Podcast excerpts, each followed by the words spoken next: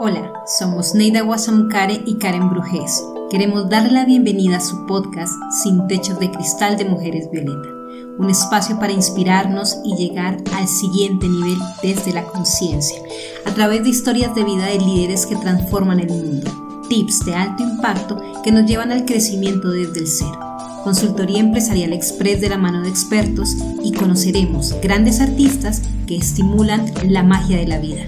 Deseamos disfruten nuestro episodio. Sí, qué rico. Quiero dar la bienvenida a nuestra invitada, pero antes rápidamente quiero que mi compañera maravillosa Neida Guasamucare nos salude y le damos paso a Diana Albornoz. Ok, saludos desde Madrid, España, con muchísimo gusto a toda nuestra audiencia y a mi querida este, parte eh, de mi equipo, del equipo nuestro de Mujeres Violeta. Soy parte de Mujeres Violeta. Ah, la, la, presentación, quiero presentar a Diana Albornoz de Venezuela. Bienvenido. Diana Albornoz es número coach. Un número coach ayuda a profesionales y emprendedores en la toma de decisiones cruciales para vivir la vida que quieres y deseas.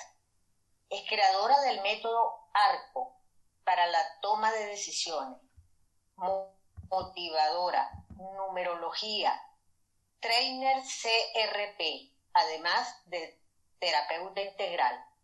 Cuando tienes una dirección es porque has tomado la decisión de ser feliz. Ese es un lema. Adelante, querida Diana. bueno, estos son los, los temas de, de las conexiones y es maravilloso que ocurran para uno saber de qué está hecho, de mucha paciencia. Así que gracias, gracias por esta oportunidad, gracias al equipo de Mujeres Violeta por esta conexión que espero se mantenga durante todo el programa y que de verdad eh, para mí es un placer poder conversar con alguien que más allá de cualquier otra cosa es mi amiga por encima de todo, que es Neida. Y conocer ahora a Karen, pues obviamente me hace muy feliz porque está ampliando mi círculo de abundancia, yo le llamo abundancia cuando empezamos a conocer personas que nos hacen crecer, de verdad que sí. Así que muy feliz de estar aquí y de compartir con la audiencia de este programa que cada día está creciendo, estoy segura de eso. Muchísimas gracias Diana por acompañarnos, gracias por de verdad estar el día de hoy aquí con nosotras. Neida, Me estás escuchando. Hoy, hoy hemos tenido todos los temas de conexión como ustedes no se imaginan. bueno, Dianita, yo quisiera que... Sí, bueno, yo quisiera, Diana, que nos des una... una que nos, hables un poco más de ti. Yo te presenté muy formalmente, pero quiero que nos hables un poco de ti y de todo lo que no nada más haces, sino lo que logras sí, con tu trabajo. Por supuesto que sí. Bueno, eh, realmente yo soy una persona que tiene por lo menos unos veintitantos años en el área de crecimiento personal. Vengo del negocio de la publicidad y el mercadeo. Y un buen día tomé la decisión de, de otro rumbo porque era lo que correspondía. Lo que pasa es que para ese momento de ser publicista yo no lo sabía. Y la vida me dio un aviso importantísimo a través de mi salud para que lo comprendiera. Así que gracias a eso comencé a, a transitar eh, procesos muy importantes de la mano de gente que atraje gracias a eso, a esa atracción que celebro haberla hecho y que mi primera conexión fue con Viola Edward, que es una maestra de justamente de crecer, de transformar la vida. Totalmente una maestra. Hoy en día es así y sé que estuvo en el programa anterior, que seguro que la escucharon y comprenden exactamente lo que digo. Y ese tránsito para mí fue muy importante porque de hecho la forma en que conocí a Viola fue en un lugar, yo estaba en un sitio, en una librería aquí en Caracas, y tuve la suerte, eso, eso, la suerte y la bendición de conocer a, Viola, a Laila, su hermana, y nada menos y nada más que a Leonardo. Ellos estaban juntos en esa librería y me los presentaron. Y por ahí comenzó todo, ¿no? Comenzó un proceso de transformación que ya se estaba iniciando porque yo me estaba retirando del negocio de la publicidad. Y ese camino siguió avanzando, por supuesto, buscando más información, el proceso con renacimiento, que es lo que enseña las hermanas Edward, el proceso de la respiración consciente y conectada de la energía fue una transformación muy importante para mí y a través de ella logré cambiar muchas cosas de mi vida que requerían importantemente que las atendiera. Y allí comenzó todo. Después llegó hasta mí algo que es la medicina tradicional china, de lo cual ya tengo, no sé, 10, 12 años de estudios. Es algo que nunca termina, la verdad, porque cuando empiezas a estudiar algo como eso, son, estamos hablando de un conocimiento milenario que requiere siempre de estar en constante revisión para atender pues temas de salud y los temas de salud ya saben que provienen de los temas emocionales, mentales que las personas manejan. Así que para mí fue algo fascinante comenzar el tránsito de la medicina tradicional china y, y pues descubrir tantas cosas de un estilo de vida que tenía que cambiar, la forma de comer, la forma de vivir, de pensar, y pues todo se fue como amalgamando, ¿verdad? Y a partir de eso, pues muchas técnicas llegaron a mí, pero en paralelo estaba la numerología. La numerología llegó a mí como quizás una diversión, aunque no lo crean, un divertimiento. eh, también era así como curiosa, una curiosidad saber qué podía yo obtener de un conocimiento que también es ancestral como la numerología. Imagínense que data del siglo VI antes de Cristo, que lo trajo Pitágoras a Occidente, la verdad. Y allí comenzaron a, suceder cosas importantes porque mi objetivo cuando yo entré en, en este camino no era atender a otras personas, era trabajarme yo, porque sentía que debía encontrar un rumbo, una ruta, una forma de vivir con la que me sintiera bien. Y pues sencillamente todo empezó a aparecer. Eso tiene que ver con la vibración que estás manejando en un momento determinado de la vida. Y esa comprensión se aclaró más todavía cuando entré a ser parte del mundo del círculo de realización personal que es el CRP, que es una metodología que ha sido creada en Venezuela en base o basada en el arte de permitir, en la ley de atracción, y que hábilmente pues desarrolla el señor Francisco Jiménez para crear pues una vida totalmente distinta para muchas personas que se han acercado a esta metodología y han cambiado sus vidas realmente. Así que ya yo llegué eh, a, esta metodología entendiendo muchas cosas previamente de lo que era lo vibratorio, ¿no? Todo es vibración en esta vida, todo, incluyendo, bueno, es que no creo que haya nada que esté fuera de los números, la verdad. Así que fue un proceso, ha sido un proceso interesante porque cuando me toca revisarlo digo, wow, todas las cosas que en general todos transitamos, todos los seres humanos transitamos diferentes formas de vivir, cada quien hace una elección. Por eso a mí me resulta importante en este momento de la vida aprender a tomar decisiones sin drama, con facilidad. Es decir, como muy basado en, Diana, frente a la intuición, ¿no? Como conectarnos con nuestro centro, con nuestra esencia, con esa oportunidad de, de escuchar la sabiduría interior. Bueno, claro, eh, yo creo que todo ser humano sabe que tiene eso, eh, pero aprender a escuchar es un trabajo, ¿sí? Aprender a escucharse, aprender a, leer tu cuerpo, qué te está diciendo, porque uno dice eso y puede sonar a, a palabras que a veces no tienen mucho sentido para personas que no lo practican. Y una forma de entrar allí, sin duda, es, por ejemplo, la meditación que son prácticas que van apareciendo para que tú comprendas que el manejo de la intuición no es desde la emergencia ni, ni desde la preocupación, sino desde un estado de plenitud en el, que tú, en el que tú te puedas conectar. Ese estado de plenitud te lo va a dar, pues, evidentemente el hecho de que tú estés realmente haciendo la vida que deseas.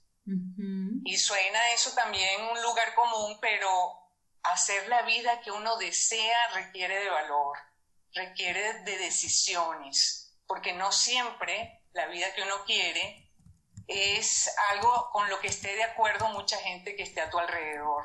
Así que sencillamente es aprenderlo a, mirar, ¿no?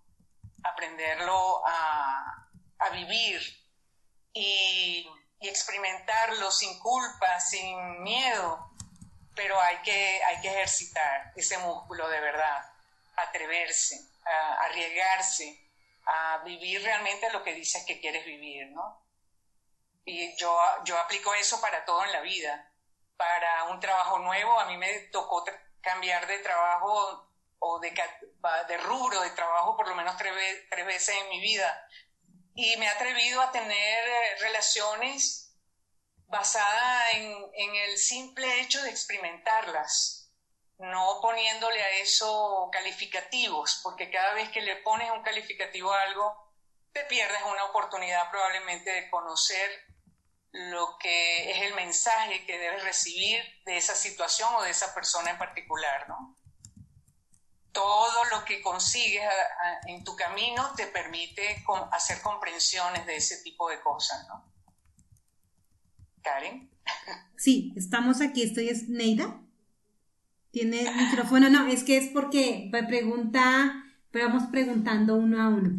Esto, esto que tú nos compartes, eh, Diana, es muy importante en la medida en que tú dijiste algo, no escucharnos desde la emergencia, ¿sí? Y el no escucharnos desde la emergencia nos lleva a entender que es necesario tomarse el tiempo, ¿cierto? Como no, no apresurar, porque vivimos además en una vida caótica o vivimos en, no es una vida caótica, creo que vivimos en una vida que hemos convertido en una vida caótica. Entonces, en ese sentido, ¿cómo la numerología, como una número coach nos puede ayudar a las personas para ir definiendo? Primero es la ¿qué es ser un número coach? Y además de eso, ¿cuáles son, claro, cuáles son las herramientas puntuales que nosotros podemos en lo cotidiano encontrar o si necesitamos efectivamente solamente ir eh, donde, donde una experta como tú a abordar elementos de desarrollo personal? Gracias por la pregunta, Karen. Bueno, gracias a las dos. Y te cuento, Karen, que Número Coach es una auto autodenominación que yo hice para mí, porque finalmente lo, lo comprendí así. Yo voy a llevarte de un punto A a un punto B, ¿verdad? A través del análisis numerológico. Y es que en esencia, lo primero que hago para hacer un abordaje con una persona es hacerle un análisis numerológico.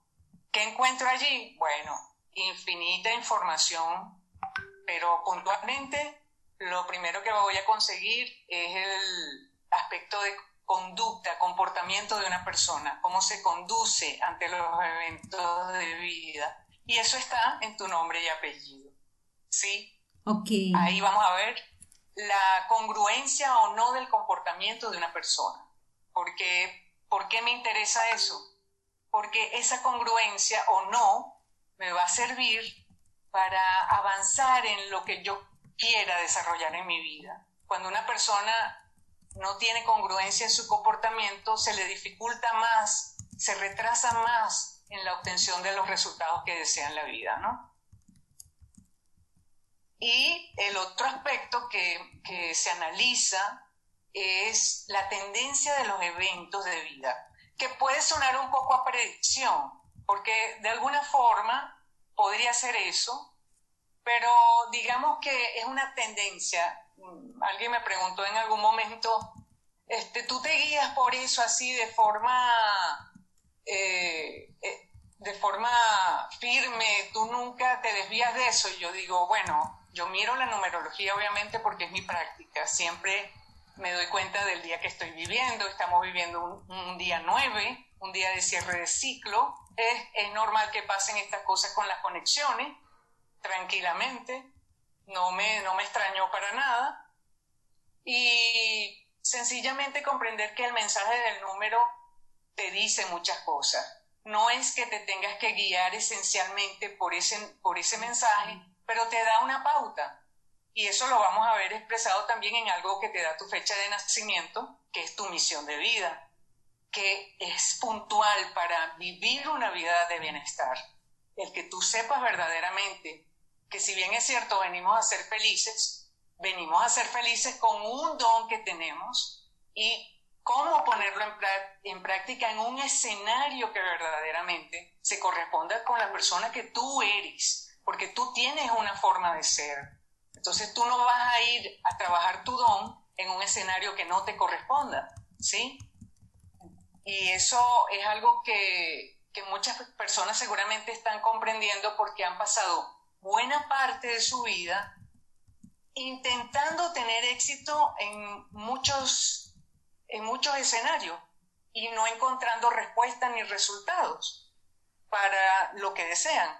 Y es porque probablemente no logran, no logran entrar en, en una claridad de cuál es ese escenario. Entonces, en el análisis lo, lo puedes ver claramente. Y a través de ese análisis tú lo que haces es revisar. Dime. Dime. Mira, perdona que te interrumpa, pero es que tú estás diciendo una cosa tan interesante que a mí, lo de la congruencia, yo quisiera que, nos definieras congruencia con qué. O sea, cuando tú dices eh, eh, la congruencia eh, nos, nos permite este, actuar con comportamiento que sean adecuados para, para alcanzar realmente lo, que nosotros queremos. ¿Congruencia en qué sentido? ¿Congruencia con lo que pensamos, lo que hacemos o lo que creemos? Con en, ¿En qué sentido? ¿O con la información que en un momento determinado no puedes dar los números? Muchas gracias por esa pregunta también. Sí, congruencia entre tu adentro y tu afuera. Porque fíjate, en el nombre en el nombre y apellido, que es el, dato que utilizo para eso, tienes un yo interno y tienes un yo externo. Tu yo interno es tu esencia y es lo que yo llamo el ser, el ser, la verdadera esencia. Ese es quizás el número que mm, impulsa de manera importante el camino de vida de la persona. Pero también está el yo externo, que es esa manera que tú escogiste para interactuar con los demás. Entonces, como tú escoges una forma de interactuar, muchas veces esa forma, muchas veces, no siempre, no voy a decir que eso le pasa a todas las personas, esa forma no es compatible con tu esencia. Y comienzan los conflictos de comportamiento. Entonces, ¿qué es lo que, para qué sirve el análisis? Para que puedas tener conciencia de ello y empezar a hacer eh, un equilibrio, comenzar a desarrollar ese equilibrio necesario en, tu, en, tu, en lo que tú piensas, en lo que sientes, en lo que dices y en lo que haces, por supuesto. Esa es la congruencia a la que me refiero. Fíjate que el yo interno es el ser, el yo externo es lo que yo llamo el parecer, o sea, la esencia, lo que parece que tú eres, ¿verdad? Que a veces no dice exactamente lo que tú eres, no sé si me estoy explicando. Sí. Y finalmente, la personalidad global, que es el resultado de esas dos cosas que debería comunicar de manera eficiente la persona que tú eres. Ojalá me esté explicando. Esto está buenísimo y yo creo que ustedes van a, les vamos a pedir que sigan a Diana porque es un tema muy importante y tiene que ver con, por lo que, por lo que entiendo en este, en este espacio eh, que estoy aprendiendo, porque realmente tengo una amiga que maneja temas de numerología, pero no había como conectado con, con esto que nos estás, em, nos estás entregando el día de hoy, Diana, y tiene que ver con, ya venimos con una misión, venimos y desarrollamos acciones a favor o no, y ahí es donde lo que nos sucede es que tenemos ese conflicto y no podemos fluir. Yo lo llamaría propósito de vida, pero cada uno tiene esta posibilidad de descubrir, de encontrar en distintas herramientas que nos ofrece el mundo un camino para poder, eso sí, conectarse con lo que vino a ser aquí a la tierra. Entonces, Diana, quiero que nos compartas dónde te podemos encontrar, en cuáles redes sociales podemos nosotros eh, seguir la conversación contigo. Bueno, yo soy arroba Diana Albornoz M en Instagram. Ahí me encuentras. Y yo soy Diana Albornoz en todas mis redes, Diana Albornoz M. En Instagram, Facebook, en Twitter por ahí me consiguen. Siempre pueden dejar un mensaje en el, en el DM, en lo directo, en los mensajes, en, lo, en el inbox, que yo siempre estoy revisando pues mis redes sociales. Y pues por supuesto mi correo electrónico, Diana Albornoz, diana.albornoz arroba gmail.com. Por ahí también me localiza. Maravilloso. Diana, Diana Albornoz M en todas las redes sociales. Perfecto. Facebook. Como ustedes saben, todos nuestros invitados nos dejan con una canción. Nos van compartiendo acerca de pues algo que nos deja motivados para empezar el fin de semana. Cuéntanos acerca de la canción que el día de hoy nos estás eh, dejando para cerrar el segmento contigo. ¿Quién es Jorge Luis Chacín Contento? Bueno, porque siento siempre que sentirse bien para mí es fundamental y básico en esta vida. Eso lo comprendí hace mucho tiempo y lo reforcé más en los últimos años y más con, con los procesos de vida que está viviendo la humanidad. Sentirse bien es una decisión, estar contento es una decisión y no depende de las circunstancias, depende de un ánimo. Tal vez no todos los días amanece para reírte a carcajadas, pero el ánimo siempre debe estar arriba y debes buscar todas las razones, más que razones, ese sentir dentro de ti que siempre te va a decir que estar bien, sentirse bien es el camino para poder tomar las mejores decisiones en tu vida. Por eso escogí esa canción, además la, la parodié un poco en, un post de Instagram. Eh, que ha sido muy visto y de verdad es una canción maravillosa de un venezolano que piensa igual a lo que he dicho, que estar contento es la base de la vida, por eso esa canción pues ha sido tan famosa y tan escuchada. Así que espero que les guste y que la disfruten y pónganla cada vez que sientan que se les bajó un poquito la frecuencia vibratoria. Muchísimas gracias. Diana. Bueno, pues vamos a cerrar nuestro espacio de tips de alto impacto para el desarrollo personal con 30 segunditos más de contento mientras empezamos con un gran invitado desde Estados Unidos.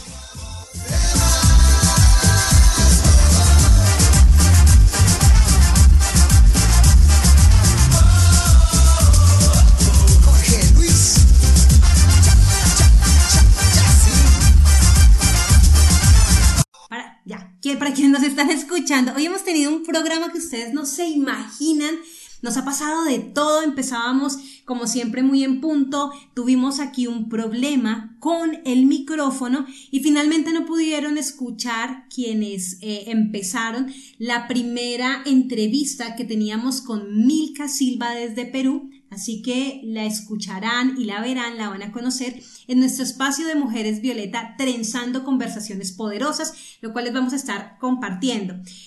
Llegó nuestro momento eh, esperado para los emprendedores, para los empresarios, porque este es el espacio donde lo lidera Neida Guasamukare, para quienes es la primera vez que se conectan con nosotros. Neida es una mujer, además de ser extraordinaria, una gran profesional. Neida por más de 30 años ha sido consultora de organizaciones para poderlas llevar a que generen un alto impacto, para que puedan desarrollar sus procesos al interior y puedan conseguir los resultados que tienen. Entonces, ahorita Neida va a tener una conversación con nuestro invitado desde Estados Unidos, donde van a hablar cuáles han sido los retos que han tenido que pasar los empresarios en este tiempo de eh, pandemia.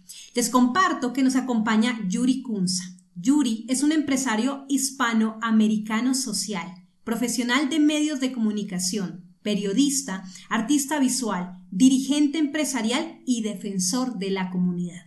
Kunza actualmente sirve como, eh, Yuri sirve actualmente como presidente y CEO de la Cámara de Comercio Hispana del área de Nashville y es fundador y general del, del diario en español La Noticia. Es dueño de JK, una compañía de comunicaciones y de servicios de consultoría para medios y producciones audiovisuales radio, cine, televisión y web basada en Nashville. Él, en el mes de septiembre de 2018, fue seleccionado para servir en el Consejo de Directores de la Cámara de Comercio Hispana de los Estados Unidos, en la Junta Directiva de, em, de, de la USHCC por sus siglas. Esta es la organización empresarial más grande que tiene los Estados Unidos y fue fundada en el año de 1979.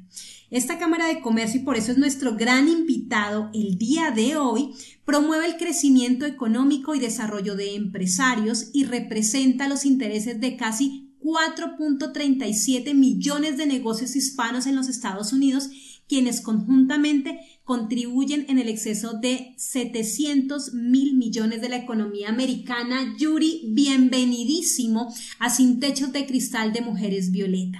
Gracias por acompañarnos. Buenos días y buenas tardes a todos, dependiendo de dónde está en el mundo. Que tenemos un, un día lindo acá desde Nashville, Tennessee. Los saludo con mucho cariño y con mucho agradecimiento por darme esta oportunidad de sentarme a la mesa con ustedes, virtualmente, por supuesto. Gracias, Yuri. Neida, todo tu espacio. Bueno, buenas noches para mí. Te habla Neida. Hola, Neida. Buenas, buenas tardes aquí. ¿Cómo está?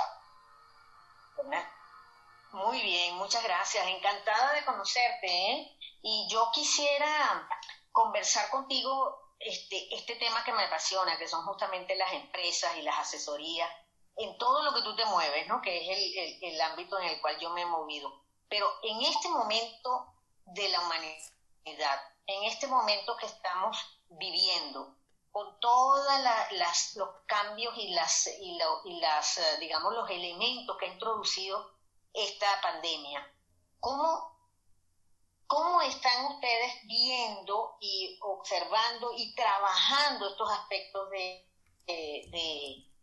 de, con respecto a las millones de empresas y de negocios que tienen planteados en Estados Unidos todos estos empresarios hispanos? ¿Cómo está la cosa? ¿Cómo? Háblanos un poco de eso. ¿Qué están haciendo, Yuri?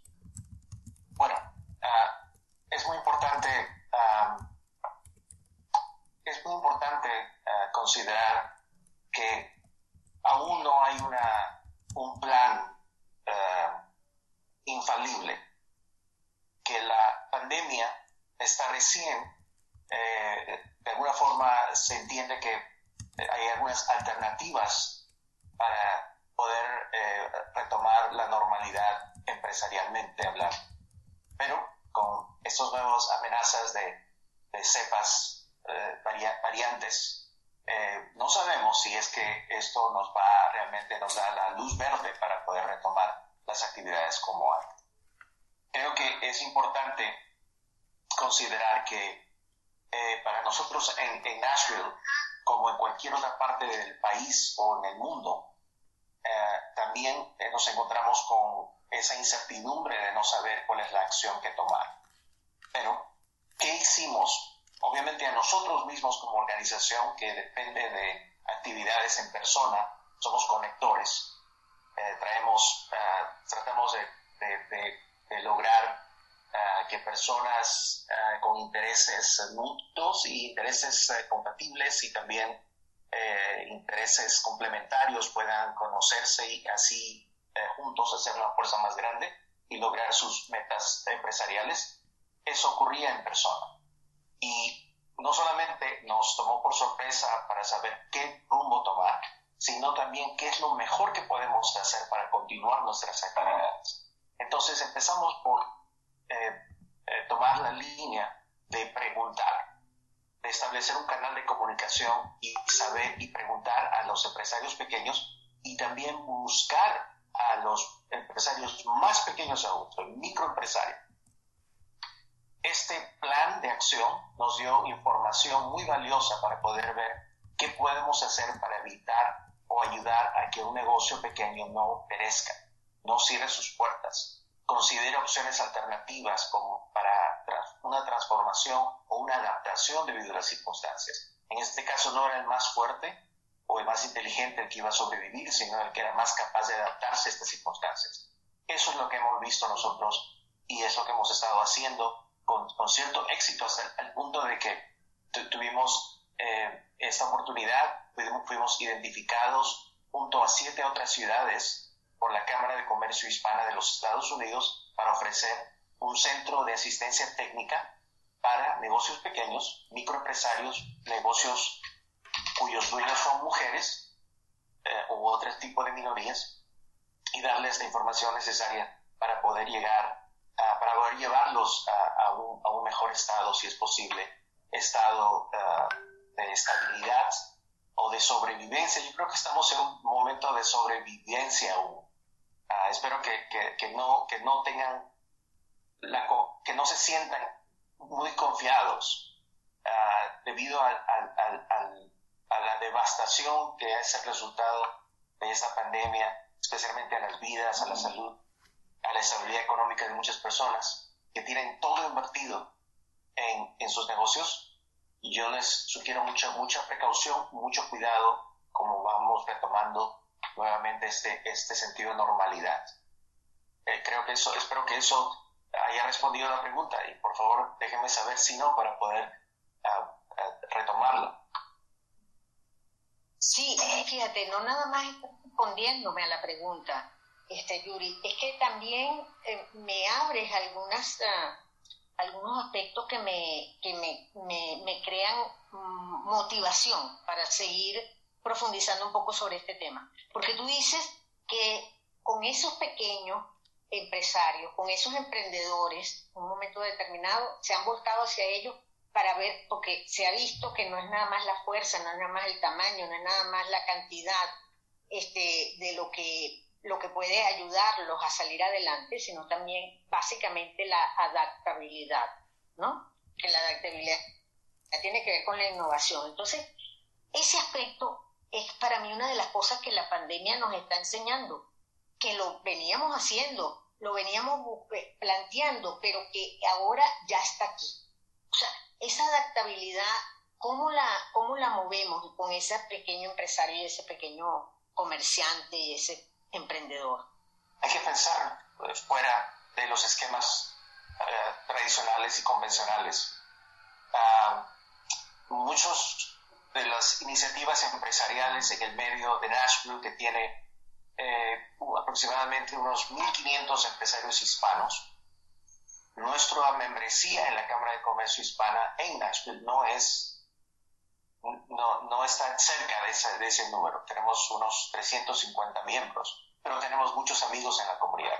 Muchas veces para un negocio muy pequeño, un negocio que anda muy ocupado en, en, en sus quehaceres, quizás no, no, no consideran una afiliación a una organización de miembros como la nuestra, pero nosotros no nos, no nos, no le hemos dado la espalda. Eh, hemos abierto nuestras puertas a miembro y no miembro para que podamos todos compartir esa información y poder sobrevivir juntos Entonces, el que, el que podamos considerar otras alternativas para hacer negocios es muy importante. Un ejemplo, muchos negocios hispanos en el área emergieron, eh, ocurrieron, se dieron lugar debido al crecimiento de la población que venía a un territorio del sureste de los Estados Unidos que estaba creciendo, eh, que estaba desarrollándose. En este caso hablo de infraestructura, eh, universidades, viviendas, compañías que se están mudando de áreas de los Estados Unidos donde todo es bastante caro y vienen y reducen sus costos, maximizan su producción, eh, eso todo, ¿no? Eh, viendo al área de Nashville, incentivos de, impuestos económicos que, el gobierno le pueda dar. ¿Qué, cosa, qué lleva a eso? Lleva a que haya una población que trabaje como, como es la nuestra, de hispanos que trabaja detrás de las, de las cortinas. No, no, no, sé cómo se dice sinceramente en español, me he olvidado ese término, pero es cuando, cuando están... Bastidores. Sí, bastidores, exacto. Estar trabajando, haciendo posible todo lo que ocurre cada día, desde el, el, el, la industria de la hospitalidad, de la comida, de restaurantes, tanto como en las fábricas, también en la construcción. Entonces, negocios hispanos aparecen para poder también suplir la necesidad que pueda tener esa población hispana creciente. En algún momento en Nashville hubo una población de 120 mil y quizás más personas. Yo creo que esa población se ha reducido mucho eh, por varias razones, pero Nashville continúa creciendo, creciendo a pesar de la pandemia. Eh, ya el, downtown, el, el, centro de Nashville no es el mismo que yo recuerdo seis meses atrás. Como no hay, no hay mucha como ir, ir eh, movilizarse tanto porque hay que tratar de quedarse en casas de lo posible. Eh, hace unas semanas eh, estuve en una parte del centro de Nashville que no reconocí porque realmente ha cambiado totalmente. Edificios tremendos, complejos de, de, servicios y restaurantes y tiendas, está cambiando. Entonces eso requiere un, trabajo, un trabajo de labor que el hispano ha tomado la posición central, ¿verdad? Es innegable. Eh, el, segmento de la construcción, sobre todo, ah, tanto gente que viene de otros lugares como México o gente que vive en los Estados Unidos y que ya hasta han nacido en los Estados Unidos, pero son hispanos, pero están en la industria de la construcción.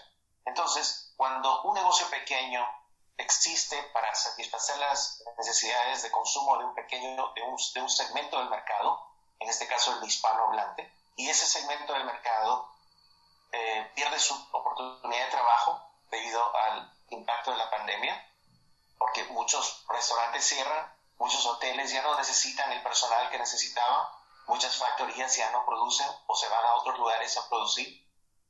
Eso va a impactar también a ese negocio pequeño porque ya no tiene el consumidor. Entonces hay que pensar a quién le vas a vender tu producto. Y nosotros como Cámara de Comercio siempre hemos motivado a nuestros miembros y a la comunidad en general de que piense fuera de los esquemas eh, tradicionales, eh, fuera de la caja, como lo dicen en inglés aquí, y considere el resto del mercado que está alrededor de nosotros. Ese millón, millón y medio de gente que ah, puede que hable inglés, pero no significa que no que, sea, que esté, no está en otro planeta, estamos aquí todos y ese es un mercado cuyo dinero también puede ayudar a todos los negocios, no importa el tamaño que sea.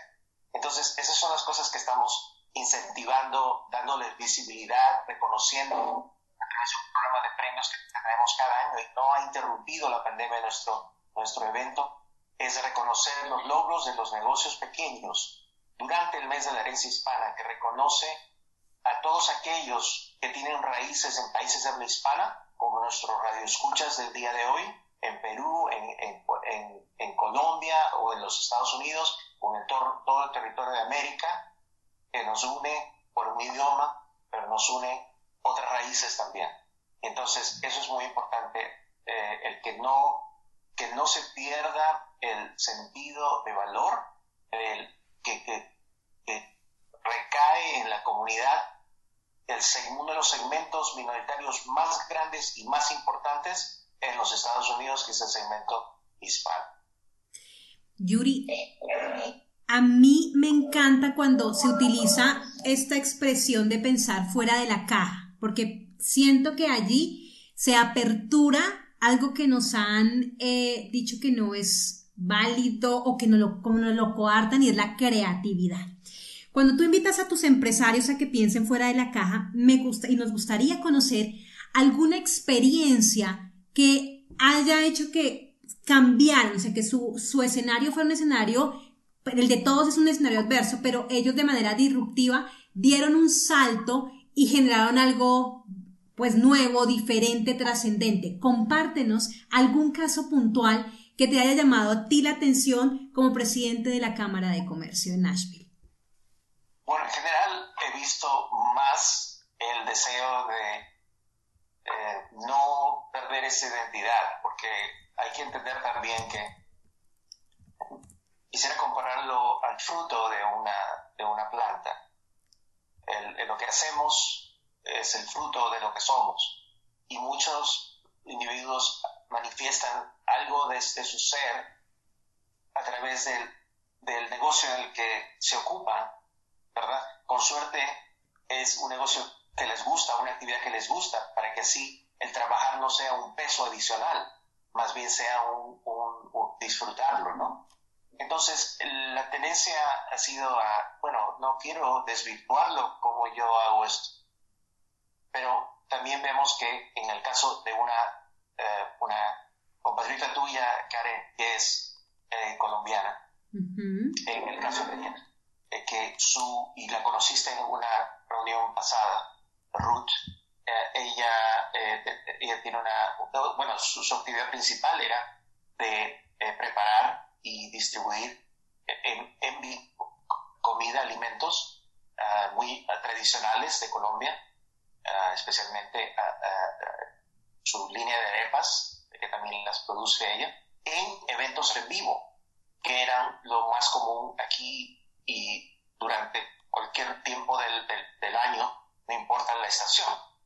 Entonces, eso le llena, por, tiene como 20 años en, este, este esta industria de la, de la, comida y la preparación de comida, pero con la pandemia ya eso se canceló. Todos esos lugares masivos, llenos de gente, ya no. Eh, los en inglés es farmers market y eso mm, tratando de una equivalencia como, como mercados ah, de, productores o, de, sí, de productores que se hacen en la semana, a, veces en los parques o en los centros, ah, centros que el gobierno provee, donde pequeños productores traen sus productos, traen sus creaciones, ya sea eh, eh, producto de la agricultura o, hecho domésticamente, manualmente. Y ella también participaba mucho en eso. Pero esto se paró, entonces, ¿qué hacemos? Entonces empezó a, reconsiderar de qué forma podía hacer esto. Y obviamente las, opciones es quizás la que no has pensado, que es no hacerlo en público, pero hacerlo, pero no perder esa visibilidad, toda esa clientela o todos esos seguidores que he tenido y, se, y eh, lo que supe es que eh, se dedicó a crear una línea de, de, productos que puedan ser distribuidos en tiendas, como las tiendas son negocios esenciales, lo menos acá en los Estados Unidos que no, que no están requeridos a cerrar, entonces existe una, una manera de que un producto creado por su talento puede estar disponible para las personas, porque el mercado que consume esto no se ha perdido, existe. Simplemente que los, los lugares o eventos en los cuales esto puede ocurrir ya no son los mismos, ¿verdad? Eh, eh, yo creo que es una manera de, de, em, eh, transitar, no, hay otra palabra para eso, transicionar. Es una transición a algo que, no solamente va a ser valioso, creo yo, en el futuro, porque ya su producto va a estar posicionado dentro de un mercado, dentro de negocios, en adición a lo que va a retomar, que es el, trabajo en persona, con, que no lo ha dejado de ser, ya dado que se han abierto oportunidades, pero hablábamos pues de, de juegos de, fútbol, ah, eh, eventos así masivos donde, donde había gente al aire libre ah, y eh, festivales de música, eh, lugares muy interesantes que tener la oportunidad de, tomar, de llevar nuestras tradiciones latinoamericanas para el gusto del cliente americano que en esta zona del sureste de los Estados Unidos realmente no hay muchas de esas opciones disponibles. Eso creo que es una manera de mostrar cómo adaptarse a algo que, quizás no es tu, no ha sido tu prioridad, pero eh, eh, creo que ha sido considerada con, con, cierto éxito uh, debido a las circunstancias, lo que no sea una desgracia es un éxito, creo yo. Oh, qué bien, qué bien, qué bien, porque mira, justamente todos esos elementos que has, que has descrito, Yuri, tienen que ver con la innovación y con la organicidad, lo que la persona lo que las personas son, somos capaces de hacer cuando nos verdaderamente nos juntamos con, con claridad y con, y con la búsqueda de, de, entre todos pues sacar lo que lo, lo, mejor que puede haber dentro de cada uno para, para ponerlo al servicio de los demás, ¿no? Y entonces se crean nuevas oportunidades. Yo creo que realmente este es un momento de ese tipo que tú acabas de definir como transición es un momento de transición en la cual, eh, bueno, todas las palabras que hoy en día conocemos, ¿no? De la sinergia, el reinventarse, este, todas estas cosas que hoy en día conocemos, pues están ahí, eh, están ya practicándose. Yo creo que son oportunidades para practicar. Me gusta muchísimo que nos hayas traído como un ejemplo específico porque nos dice que mira, la esperanza va por ahí, o sea, la esperanza va porque se puede hacer, se puede lograr, siempre que tengamos una claridad de hacia por qué y hacia dónde tenemos que ir, ¿no? No, por supuesto. Digamos, yo creo que el, y voy a volver a esto porque mis, mis antecedentes profesionales eh, tienen que ver con el arte, tienen que ver con desde pequeño eh, o, joven, adolescente. Eh, eh, estudié arte dramático, eh, vine a Estados Unidos, busqué una carrera en dirección de cine, eh, tengo, aún no, no, estoy desconectado de este ámbito. Ah, yo pienso que es una manifestación del ser humano también en la versión de negocio. Entonces, si el deseo de esa persona es de estar en contacto con el cliente, de demostrarle la riqueza de su cultura, a través de un producto, de algo que nos conecta con nuestro corazón, nuestros orígenes, nuestra casa. Para los que nunca lo probaron o para el amigo, esposo de aquella persona que tiene sus raíces, digamos, en Colombia, en este caso, ¿no? Para el caso de Ruth.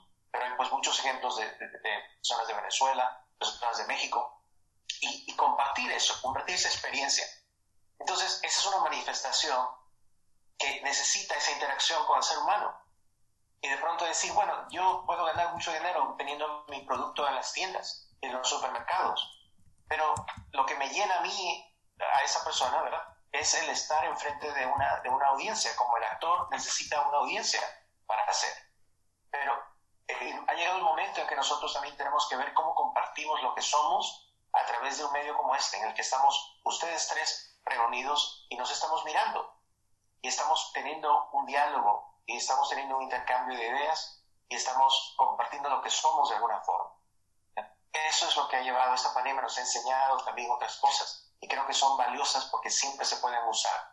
Tenemos un grupo de afinidad de mujeres que se llama Mujeres para Igualdad de Oportunidades en los Negocios, que es una iniciativa de la Cámara de Comercio Hispana de Nashville y tenemos una coordinadora de eh, de conexiones entre estos, estas empresarias que se llama Karina García, que estuvo asistiendo a una, a, una llamada Zoom o, una, una, sesión Zoom en la cual Karen, eh, conocimos a Karen en el pasado, eh, y, también estuvo ah, asistiendo y escuchando a eh, Ruth Rico, que es la señora que tiene colombiana, que tiene delicias colombianas, y le tengo mucha admiración porque realmente es perseverante. Creo que eso es lo que venimos a ver aquí. Vamos a, vamos a sobrevivir esta, este triste momento si somos perseverantes. ¿no? ¿Y qué cosa hace el maestro? Es la repetición.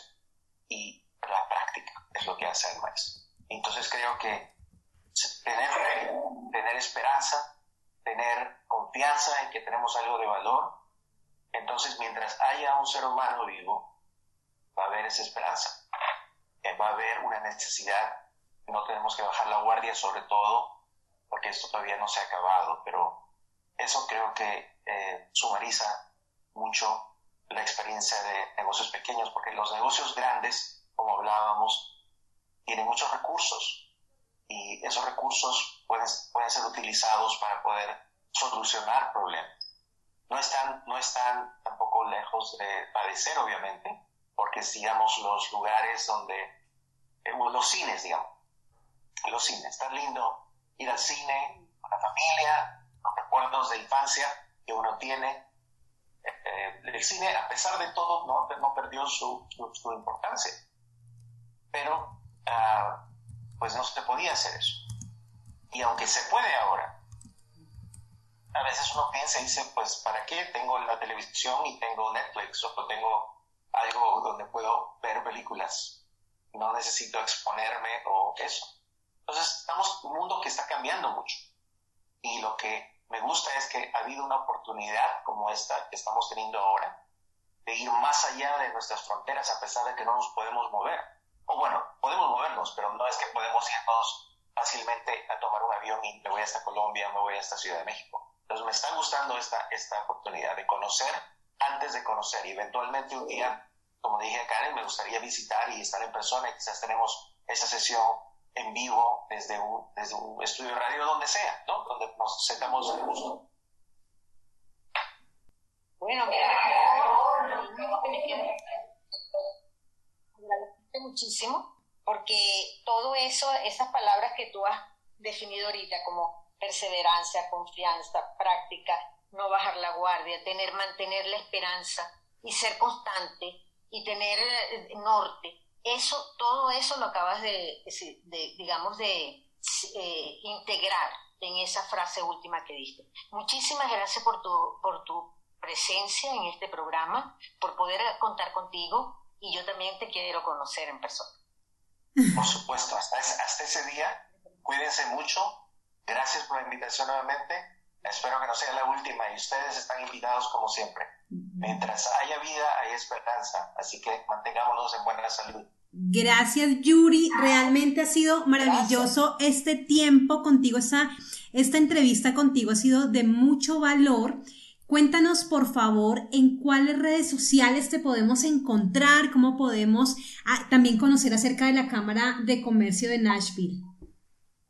La organización se llama la Cámara de Comercio Hispana. de Nashville, en inglés Nashville Area Hispanic Chamber of Commerce, la organización de asociación de negocios más antigua en el estado de Tennessee, ya en su año 21, y eh, que congrega y cuyo interés es el negocio pequeño. Mi nombre es Yuri Kunza y pueden encontrarme fácilmente simplemente buscando Yuri Kunza. Eh, tengo unos, no manejo muchísimas redes sociales, pero por lo menos eh, Twitter, LinkedIn, Instagram y Facebook entre las principales. Mi correo electrónico es yurikunza.gmail.com. Y bueno, como, como siempre terminamos nuestros espacios con la canción que nos quiere dejar nuestro invitado, vamos a escuchar América de Nino Bravo. ¿Por qué esta canción, Yuri? De Nino Bravo, no, perdón, de Luis Miguel. La versión de Luis Miguel. Por supuesto, el, tema de Nino Bravo, América, lamentablemente Nino nos dejó a temprana eh, etapa de su carrera. Joven también él, eh, un accidente, lamentablemente, pero el tema tiene mucho valor porque espero que eso nos haga recordar lo que somos como continente en sí. Este América se refiere a todas las Américas todas las Américas estamos presentes. Espero que les guste y espero, espero verlos pronto. Gracias Yuri, les vamos a dejar con un minutito aquí de la canción América. Un gran abrazo Yuri hasta Nashville.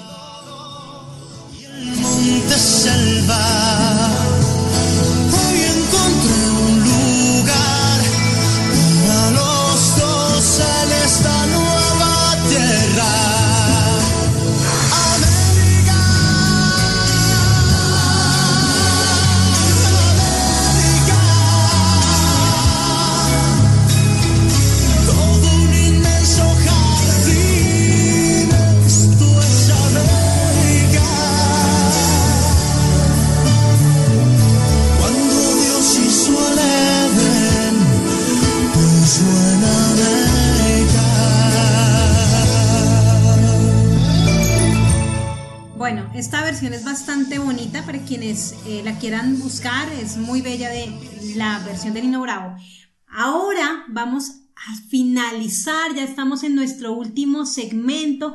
Como todas las semanas les compartimos este segmento cariñosito, este segmento que nos inspira, que nos llena como de, de, ese aliento positivo, de ese aliento poderoso, porque el arte es magia. Entonces, cuando hablamos de artistas globales, son que, ese, que el mundo requiere conocer, o sea, de estos artistas que verdaderamente admiramos, que hacen trabajos, que hacen proyectos, que desarrollan diferentes tipos de sueños y que el mundo es necesario que lo pongamos en boca de todos para que crezcan, para que los artistas puedan siempre darnos a las personas esa luz o nos puedan conectar con esa luz. Así que Vamos a recibir en este momento a un hombre extraordinario a quien quiero profundamente. Le voy a pedir por favor a Neida que nos apoye en la presentación de Jonathan Niño, dos punto, muelas MC.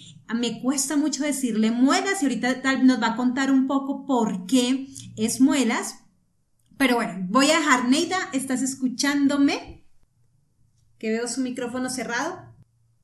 Bueno, algo. Ah, mira, estoy escuchándote. Qué Listo. privilegio el, poder presentar. El poder presentar a Jonathan, niño, que tiene apenas 23 años, Jonathan. Es reconocido como, como Muela, MC, con el mundo del, en el mundo del hip hop desde hace seis años, en los cuales se ha dedicado a crear investigaciones y filosofías y luego expresarlas en rima en pro de mejorar el tipo de, de música que llega a las calles y a nuestros niños. Ama a Dios y ama ayudar a otros a lograr su sueño. Pasó por un proceso de drogadicción y de pobreza desde muy pequeño. En medio de esa vida nació Muelas, como un término avergonzante, peyorativo, pero colocando todo a su favor, nació Muela MST, un joven artista empoderado, con una autoestima y una confianza en sí mismo actualmente, que logra ser director de la escuela Liber Arte TV. Este es un proyecto que gesta la formación popular, juvenil, por medio del arte y la cultura hip hop en la localidad de Ciudad Bolívar, Colombia, y después de dos años, con extensión de impacto a nivel nacional, con el eslogan Liberarte somos todos. Bienvenido, Jonathan. Ay, qué bonito, qué bonito. Yo aquí, antes de que Jonathan ya nos salude, quiero decirles, cuando ustedes tengan la oportunidad de conocer a este hombre, es de esas personas que tiene un ángel maravilloso y que brilla así y brilla y hace brillar y tiene una sonrisa preciosa y bueno, bienvenido, muelas Jonathan, niño a Sin Techos de Cristal. Hola, hola, muy buenas tardes. No, pues encantado de escuchar semejante recibimiento tan especial. Agradecer a Karen, a Neida por tremenda invitación y muchísimas gracias, honrado de estar acá. Qué lindo. Jonathan, cuéntanos un poco más acerca de ti. ¿Cómo llegaste al hip hop? Bueno, por allá sobre el año 2010, eh, un amigo me presentó una canción muy conocida de hip hop, que es Carlitos Guay, y de alguna manera como que me identifiqué por ahí con el tema y, yo dije, bueno, como que esto me gusta y cuál va a ser mi, tipo de, música favorito, el rock como que no me gusta ya mucho, eh, no sé, la salsa, no soy caleño, entonces empecé como a investigar sobre la cultura hip hop y, y empiezo a encontrarme con un montón de verdades eh, en versos, en prosas, y en rimas que me empezaron a causar un montón de conmoción y, como esa cosita de, oiga, venga, usted también tiene mucho que decir y esto como que es una buena herramienta para hacerlo. Entonces como que ya de ahí en adelante empiezo a involucrarme más con la cultura.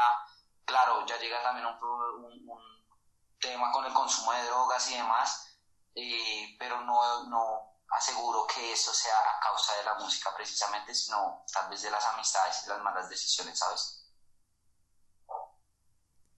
Esto que tú nos dices es... Mira, Jonathan. Neida, tú. Ajá, yo quería decirle a Jonathan, porque cuando él, yo lo escucho y cuando le, eh, eh, escuché incluso eh, su canción que él le compuso a las madres, porque no puedo decir que nada más yo soy madre y abuela, y me llegó muchísimo tu, tu, composición. Este, mira, yo, yo, yo oyéndote a ti, he estado pensando que, o he estado sintiendo que se parece mucho a la canción de protesta de mi época. Yo tengo 69 años y cuando yo estaba eh, bastante joven y en la universidad, pues eh, lo que se oía muchísimo y lo que hacíamos los jóvenes era canción de protesta, era lo que escuchábamos, era lo que nos movía. Y ahora yéndote a ti, yo diría, esta es la nueva protesta, la nueva eh, este, poner a la, sacar a la luz lo que, lo que está viviendo mucha parte de la población, lo que viven jóvenes, niños en nuestras, en nuestras ciudades, en, nuestros en nuestros barrios, etcétera. Este, eh, ¿Es así o, me podrías ampliar ese, ese concepto, No, claro, claro que sí, Neida, porque eh, digamos que el hip hop en sí es, es eso, es una protesta ¿sí? Y más que una protesta también es como la mejor manera de generar y decirle a la gente, oiga, esto no es solamente mi protesta, sino también es mi propuesta, ¿sí? Mi propuesta es que haya un mundo mejor, mi propuesta es que haya mejores oportunidades, mi propuesta es que haya un hip hop sin menos sexualidad, sin menos drogas, sin menos mm, alteraciones para la mente y que sea dirigido a cualquier tipo de público, que pueda ser escuchado desde una abuela hasta un niño, hasta un joven, y todo tenga tanta coherencia que más que una protesta también se vuelve una propuesta, ¿sí? Y entonces es ahí donde se reflejan un montón de realidades y de vivencias de cosas que únicamente conocemos quienes vivimos en los barrios o quienes eh, nos identificamos con dichas cosas, ¿no? Eh, ahorita se, se, van a dar cuenta un poco que en la canción que mencionas, eh, esa canción fue un, un proceso investigativo de cinco años donde empecé a generar eh, como esos puntos de cómo hago para que la gente se identifique con esto y que tenga como una referencia, oiga, a mí me pasó eso, oiga, en mis tiempos también se vivía eso, oiga, eso será lo que pase en un futuro, ¿sí? Entonces, más que una protesta, es una propuesta. Qué lindo lo que nos dices, Jonathan. Oh, qué bien, ¿eh? Sí, es... La propuesta... Es así. Es que estamos con un poco de, de, diferencia con Neida y por eso estamos. Neida. Sí, sí, Hay un retorno ahí que no. Pero bueno, seguimos adelante con estos grandes invitados que tenemos. Neida, ¿ibas a preguntarle algo a Jonathan? No, no, que le iba a decir que esa evolución, digamos, de la propuesta, de la, perdón, de la protesta la propuesta y, y, otro de la protesta a la propuesta es, excelente, es una visión muy innovadora y muy, muy, estimulante. Sí, sí, lo que, lo que Neida está, se te está escuchando un poco entrecortado, Neida. Hay algo que eh, cuando tú, Jonathan, nos dices, hay, hay, hay elementos que me gustan mucho. Uno, que planteas, mm, estoy haciendo una propuesta, o sea, estoy identificando sobre lo que quiero hablar y lo estoy y estoy generando una acción positiva, una acción donde dejemos de hablar un hip hop sexualizado, donde dejemos de eh, hablar que el hip hop debe estar relacionado con las drogas, que, puede, que debe estar relacionado como con esos temas que no nos gustan, pues, o sea, que, que verdaderamente no nos llevan a, a crecer como sociedad. Y en ese sentido, cuando tú comenzaste a componer, Jonathan, ¿qué fue lo primero en lo que te inspiraste? O sea, como en esta propuesta, ¿qué fue lo primero que encontraste como una manera de decir, no me gusta, pero quiero que sea así? Bueno, dentro de todo creo que el punto principal fue querer escribirle una canción a mi mamá. Yo dije como, no, pues yo he sido un mal hijo, yo quiero decirle a mi mamá que la amo, que me perdone por todo, pero yo no sé cómo hacerlo. Y he escuchado tantas canciones que hablan de cosas referentes a la madre, pero como que ninguno me, decía, bueno, ¿qué es una madre? En, en, definitiva, ¿qué es? Porque pues los dicen, ay, mamita, te amo y demás, pero bueno, ¿y qué es una madre? Entonces empecé como en ese proceso de, de, empezar a, a, preguntar, como te decía, con la gente, oiga, ¿usted qué cree que es una madre? Incluso me salieron diciéndome, no, una madre es muelas, en definitiva, ese man es muy madre. entonces, entonces yo como que, bueno, sí, pero más allá que, entonces me decían, no, es que una madre es todo. Pero yo, no, hermano, o sea, argumentese porque en definitiva creo que una mamá abarca muchas cosas. Entonces ya fue empezar a encontrarme con unas mentes como tan básicas, donde decían, no, es, todo, pero yo no lo sé resumir. Entonces yo empecé como a abrir eso y, bueno, a investigar sobre ese, esa palabra todo, qué tanto logra abarcar, ¿sí? Y bueno, el, el resultado ha sido increíble porque, como les digo, después de cinco años, logré crear una canción que no fuese únicamente para mi mamá, sino que fuese algo que identifique a la gente, que sea mm, eh, dedicable, ¿sí? Y además que deje un mensaje súper lindo, bien sea para las mamás que siguen vivas o las que ya no están. Bueno, Jonathan, tú, ¿cómo fue ese proceso? Hace un momento nos compartías de haber estado en las drogas y salir de ello.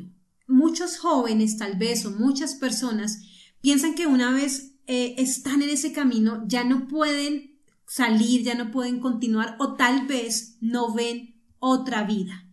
¿Cuáles fueron esos motivadores que te llevó a ti a decir, este no es mi camino, yo quiero acompañar o yo quiero darle herramientas, yo quiero que a través de mi música los jóvenes se inspiren para dejar las drogas? ¿Qué fue lo que te llevó a ti a, como a cambiar el rumbo por el que habías decidido llevar tu vida? Bueno, Karen, cuando lo pones de esa manera, creo que principalmente podría decir que fue Dios. En realidad, eh, más allá de una voluntad, eh, fue el empezar a conocer de Dios y de decir como Dios en, realidad, mire, esto es lo que soy, soy un ser totalmente imperfecto, tengo 10.000 errores, soy una lámpara, como decimos acá en Colombia. Pero espérate, explica qué es una lámpara, porque recuerda que estamos hablando en muchos lugares, una lámpara puede ser un foquito, o sea, ¿qué es una lámpara? ok, una, una, lámpara hace referencia a soy una persona tosca, eh, ignorante, no sé, abarca muchas cosas como hacia el lado negativo, ¿sí? Entonces como que en realidad soy una lámpara, no merezco ni siquiera poder hablarle a Dios, no, no merezco tal vez poder salir de todo este problema, ni siquiera una buena familia, no merezco muchas cosas por las cosas malas que he hecho o que he desobedecido.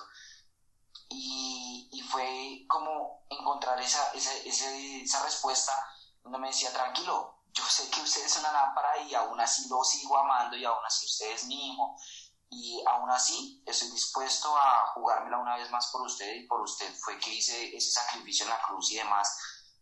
Y más allá de eso también fue querer generar como ese, ese punto de quiebre donde digo yo no quiero que mis hermanos o mi hija pasen por lo mismo. Sí, claro, en ese entonces aún no, es, no existía mi hija, pero existían mis hermanos y fueron la principal motivación también para decir, oiga, yo no quiero que esta historia se repita porque carajo, me ha costado bastante y en definitiva no es lo mejor, ¿sí? no es la mejor solución y es como cuando empiezas a bajar una colina en bici sin frenos, o sea, bajas, bajas, bajas, contando con que llegues abajo con vida y sin un raspón, eh, queremos decir más o menos que te fue bien, ¿cierto? Pero ahora trata de volverte con esa misma bici montada. O sea, es 10 mil veces mucho más trabajo. Cuesta más, sudas más, te duele, te cansas, tendrás que bajarte un montón de veces de esa bici. Pero la de vuelta en definitiva es más difícil que la bajada. Igual, pasa lo mismo con las drogas. Una vez inicias, es súper fácil empezar a hundirte en una droga, en la otra, y cuando tu cuerpo te pide eh, digamos que más, más mm, nivel o más droga eh, para poder satisfacer y cumplir como con tus necesidades. empiezas a probar diferentes cosas y sigues bajando y sigues bajando. Cuando ya tocas fondo, como yo lo hice, que ya fue consumir bazuco, en, en Venezuela le llaman piedra, si no estoy mal, bueno, ya, ya fue como tocar fondo y decir, en definitiva, no quiero esto más para mi vida porque me la estoy tirando y creo que no es para lo que Dios me formó ni siquiera, o ni siquiera eh, como que cumple con los parámetros básicos que me dieron en mi casa de decirme, oiga, eso está bien o está mal, aunque no me hayan hablado directamente de drogas. Entonces creo que Dios principalmente ayudó un montón y mi esposa, esa mujer me ha cambiado la vida en definitiva porque ha estado ahí súper pendiente de mí todo este tiempo, en todo el proceso y bueno, sigue apoyándome en el camino.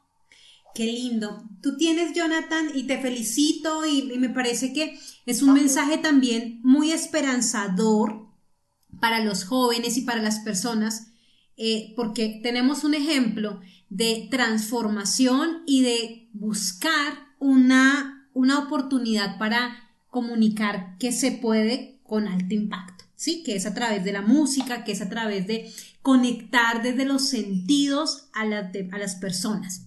Tú tienes eh, Liberarte CB, es una, es una escuela, es una fundación. Compártenos un poco acerca de por qué nació y qué hacen en Liberarte. Ok, bueno, arranquemos por el inicio. ¿Qué es Liberarte CB? Liberarte CB es una escuela de formación juvenil por medio del arte y de la cultura hip hop. Ahora vamos a desglosarlo un poco. Eh, si lo vemos desde el nombre, eh, lo que vino a hacer Dios por nosotros, por ti, por mí, fue a liberarnos. ¿sí? Pero más allá de eso también creemos que como es una escuela de formación juvenil, eh, nos liberamos a través del arte. Yo me libero cantando, hay quienes se liberan grafiteando, hay quienes se liberan bailando, saltando, bueno, hay diferentes formas de, liberarnos, ¿no? Entonces ya es una libertad artística. Eh, Liberarte nace en el año 2018, ¿sí? Nace, digamos, desde la creación de Muelas como proyecto de vida y también eh, como alternativa para poderle mostrar a otros que sí hay oportunidades en el mundo, que sí hay oportunidades de cambiar y sobre todo creyendo que una mente ocupada es un mundo menos en las drogas.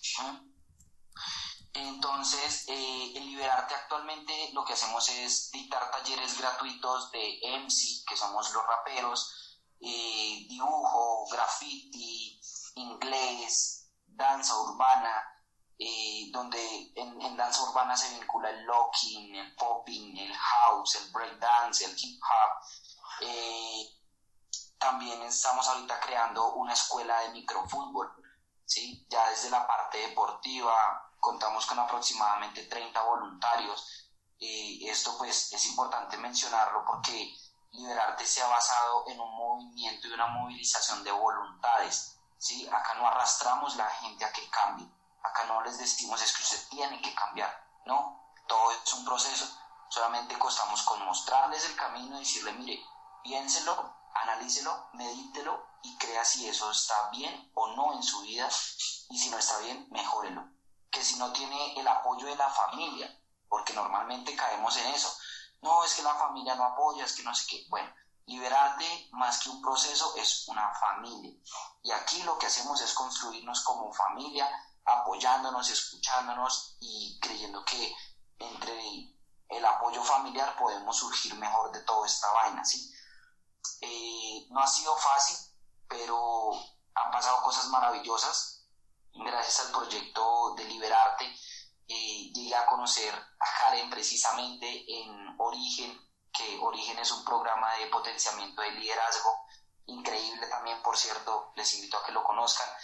Y bueno, aquí seguimos ya casi tres años de trabajo, en octubre tres años precisamente, y pues súper motivados porque a pesar de la pandemia, creemos que hemos innovado en un montón de cosas, no sé si decirlo, pero Creo que la pandemia es algo de lo mejorcito que nos ha pasado a algunos y en definitiva hemos logrado un alcance increíble, hemos pasado cosas que hacíamos en la presencialidad a modo virtual. Hemos creado programas de radio, creamos también una emisora que es Audio Colombiar en compañía con la Red de Juventudes Territorio Memoria y Paz. Y bueno, miles de procesos que se siguen gestando a través de la virtualidad, pero más allá de eso, movilizando voluntades y, y pues disponiéndonos a hacer algo bueno por nuestras vidas y por alguien más precisamente.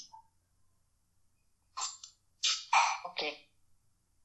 Bueno, muy bien, mira, yo, a mí no me queda más que, primero que todo, felicitarte, Jonathan, porque realmente tú eres una esperanza viviente.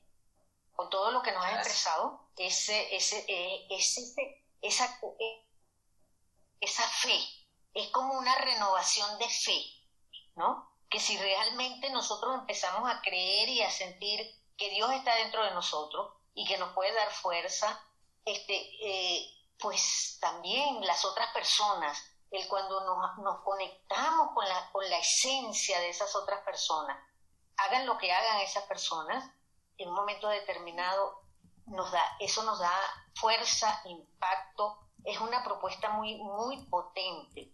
Y yo te felicito porque pasaste de la propuesta a la acción. Estás pasando a la acción. Entonces, jóvenes como tú y todo lo que estás haciendo y todo lo que ese grupo está haciendo y, utilizando y aprovechando incluso las oportunidades que te está brindando este, tu alrededor, pues mira, es la esperanza de vida de la humanidad, porque al final todos somos seres de humanidad, ¿no? Y no, no me queda más que, que agradecerte el que hayas estado aquí. No, gracias a ti, Nila, por la invitación. Gracias, igual digo, un placer distinguirte también. Muchísimas gracias. Qué bello. Y con, con Jonathan, que nos, que quiero que lo conozcan, que por favor, quienes están escuchando el programa, ya nos va a decir sus redes sociales, cómo lo encontramos a él, pero también a Liberarte, CBB de Bonita, CB de Bonito. Porque a veces aquí en Colombia decimos B para la V de vaquero y no, es CB de bonito. Em, compártenos, Jonathan, tus redes para que podamos seguirte, para que quienes estén interesados e interesadas en verdaderamente vincularse a una acción, o sea, tomar acción eh, a favor de muchos jóvenes eh, para darles esperanza en la vida, para darles otra oportunidad pues bueno, ahí está para que te conecte, nos contactemos contigo. ¿Cómo te encontramos, Jonathan? Bueno, creo que se me escapa mencionar algo y es que el Muelas, que era antes un drogadicto, un ladrón, un mal tipo, era escrito con S. Muelas con S, normal, como nuestras muelas. No. Ese ser se acabó y nació Muelas con Z. Así que en mis redes sociales me pueden encontrar como Muelas MC de maestro de ceremonia en inglés. Y eh, me pueden encontrar en Facebook, en Instagram, en YouTube como Muelas MC o Muelas MC1. ¿Listo? Y eh, en Facebook, en YouTube, en Instagram también pueden encontrarnos como Escuela Liber Arte CB. Ese CB hace referencia a Ciudad Bolívar porque es aquí donde nacimos, donde crece y donde se desarrolla nuestro proyecto precisamente. Qué hermoso, Jonathan. Y ahorita vamos a cerrar entonces. Hoy, hoy les vamos a quedar debiendo las conclusiones por tiempo. Así que para poder cerrar nuestro espacio, y más bien las conclusiones, no se las vamos a quedar debiendo. Las van a encontrar en las redes sociales de Mujeres Violeta, arroba Mujeres Violeta, guion al piso, rayita abajo, como le quieran ustedes decir. Las encuentran en Instagram, en Facebook, en LinkedIn y en Twitter van a encontrar las conclusiones de nuestro programa del día de hoy como todas las semanas. Mientras tanto, vamos a ir poniendo la canción maravillosa de Muelas, que es Una Madre. Danos una introducción muy puntual porque la queremos escuchar, la vamos a dejar completa, así que cuéntanos qué vamos a encontrar en esta canción.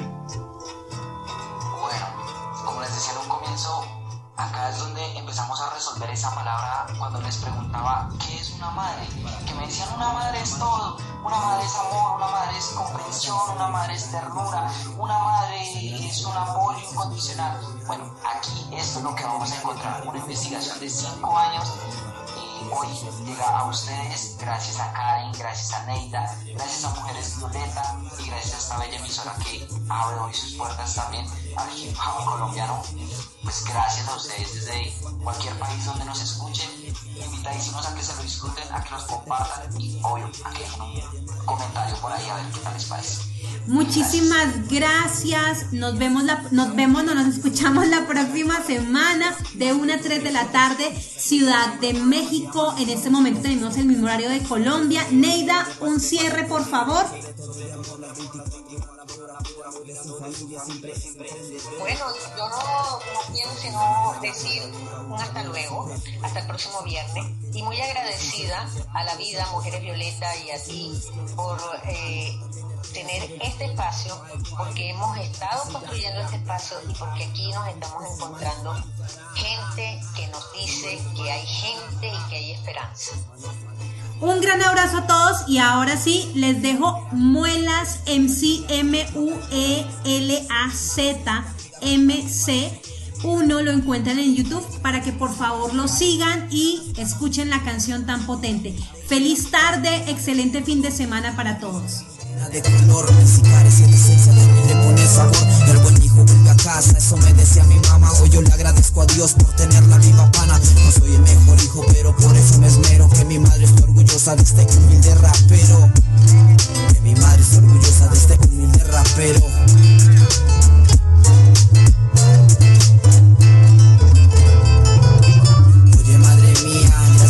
Vida. Quiero agradecerte por ser tú mi alegría. Oye madre mía, hoy eres mi energía. Quiero ser tu apoyo, satisfactes un día. Oye madre mía, gracias por la vida. Quiero agradecerte por ser tú mi alegría. Oye madre mía, hoy eres mi energía. Quiero ser tu apoyo, satisfactes un día. Tantas veces que te hice sufrir. Tu pegada a la ventana creyendo que va a morir. Yo enamorado de las calles, un mundo por descubrir. Y mientras tanto tú pensabas en cómo pudo ocurrir. Son tantas las veces que me he querido alejar. Por no causar más daños y dejarte descansar. Luego recuerdo que te amo, que eres mi ser más preciado y que soy muy bendecido con tan hermoso regalo. Y que soy muy bendecido con tan hermoso regalo.